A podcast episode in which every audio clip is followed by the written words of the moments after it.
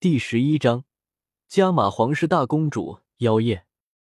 木吕被纳兰朝歌直接给怼进了坚硬的地面。从段位来说，木吕只是七段斗之气，而纳兰朝歌已经是是十段斗之气。从技能来说，木吕是黄阶高级斗技，而纳兰朝歌的八门遁甲则是 S 级，甚至说是 SS 级，而且。八门遁甲可以打开斗气对人体的束缚，短时间获取强大的力量，这几乎是斩压的态势。顾不得隐藏自己的实力，皮骨一瞬间冲到了场地的中央，看了一眼脑袋几乎被怼进了肚子里的木驴，皮骨回头冲着亚飞摇了摇头。亚飞只感觉天都要塌了，这个作死的小魔王，自己怎么就没有想到呢？纳兰朝歌早就想杀了那个蠢货的，有些哀怨的白了一眼纳兰朝歌，这是完大了，木驴死了，两方的护卫均是有些慌了手脚，还是纳兰朝歌带来的几人均是受过部队的洗礼，只是一时间有些没有反应过来而已。等他们反应过来之后，立刻散开，把纳兰朝歌紧紧的护住。少爷，快走！纳兰朝歌也知道自己闯祸了，虽然想要杀了木吕，可是当事情真的发生了，这才意识到事态的严重。这就好比人在气头上，想要杀了招惹你的人，但是当你真的把对方杀了，更何况是第一次杀人，纳兰朝歌也有些懵。不后悔，再来一次，自己依旧要杀他。纳兰朝歌冲着亚飞微微点头。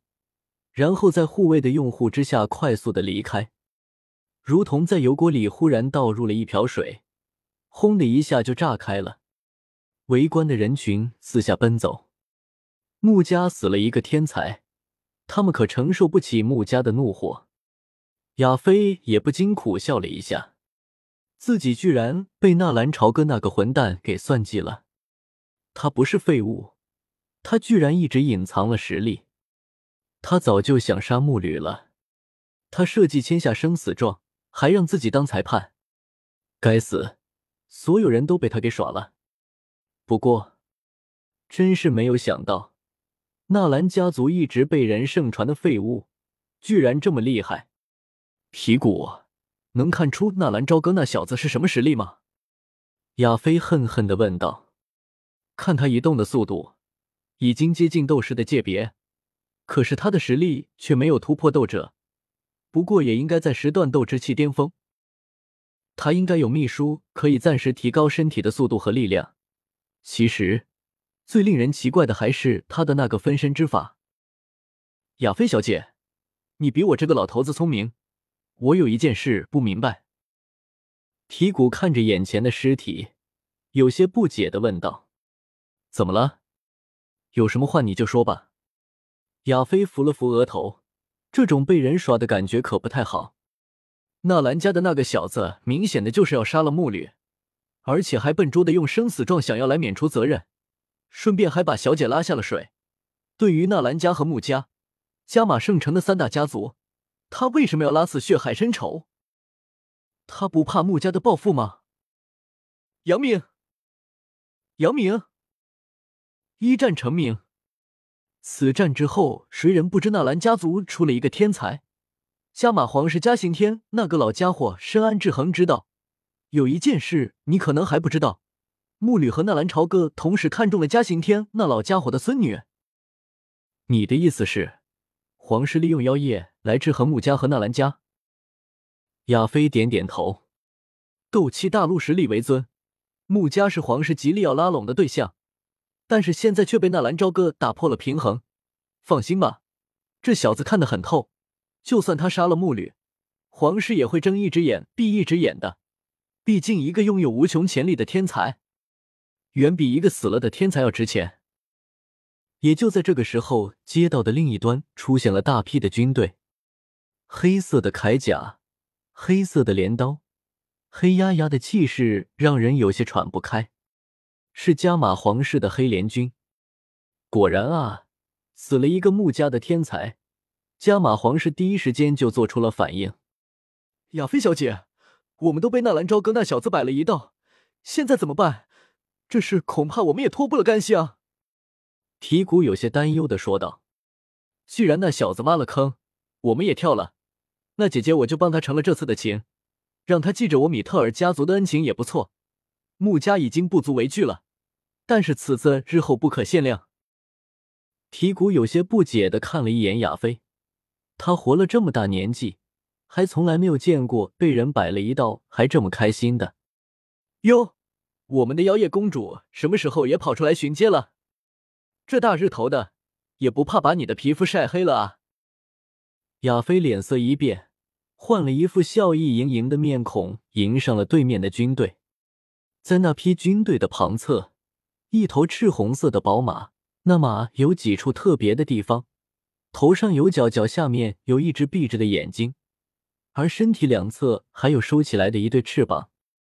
五阶魔兽赤木天翼马，用五阶魔兽来当坐骑，那可是相当于人类斗王的存在啊！而且还是天翼马，据说天翼马一旦腾空，就算是斗王都追不上。一个面容清秀。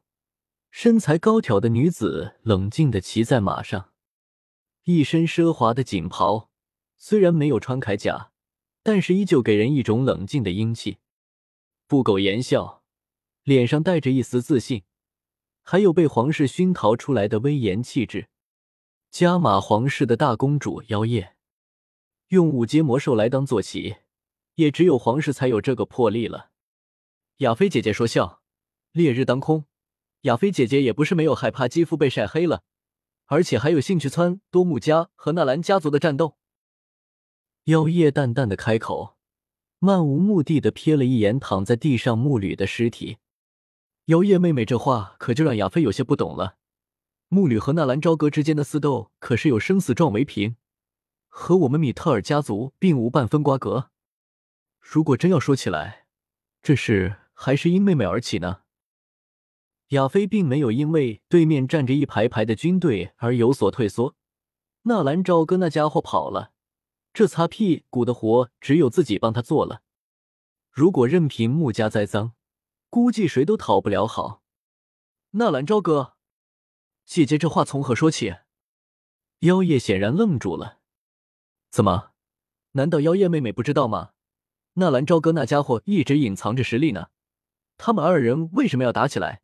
其实妖夜妹妹最为清楚的吧？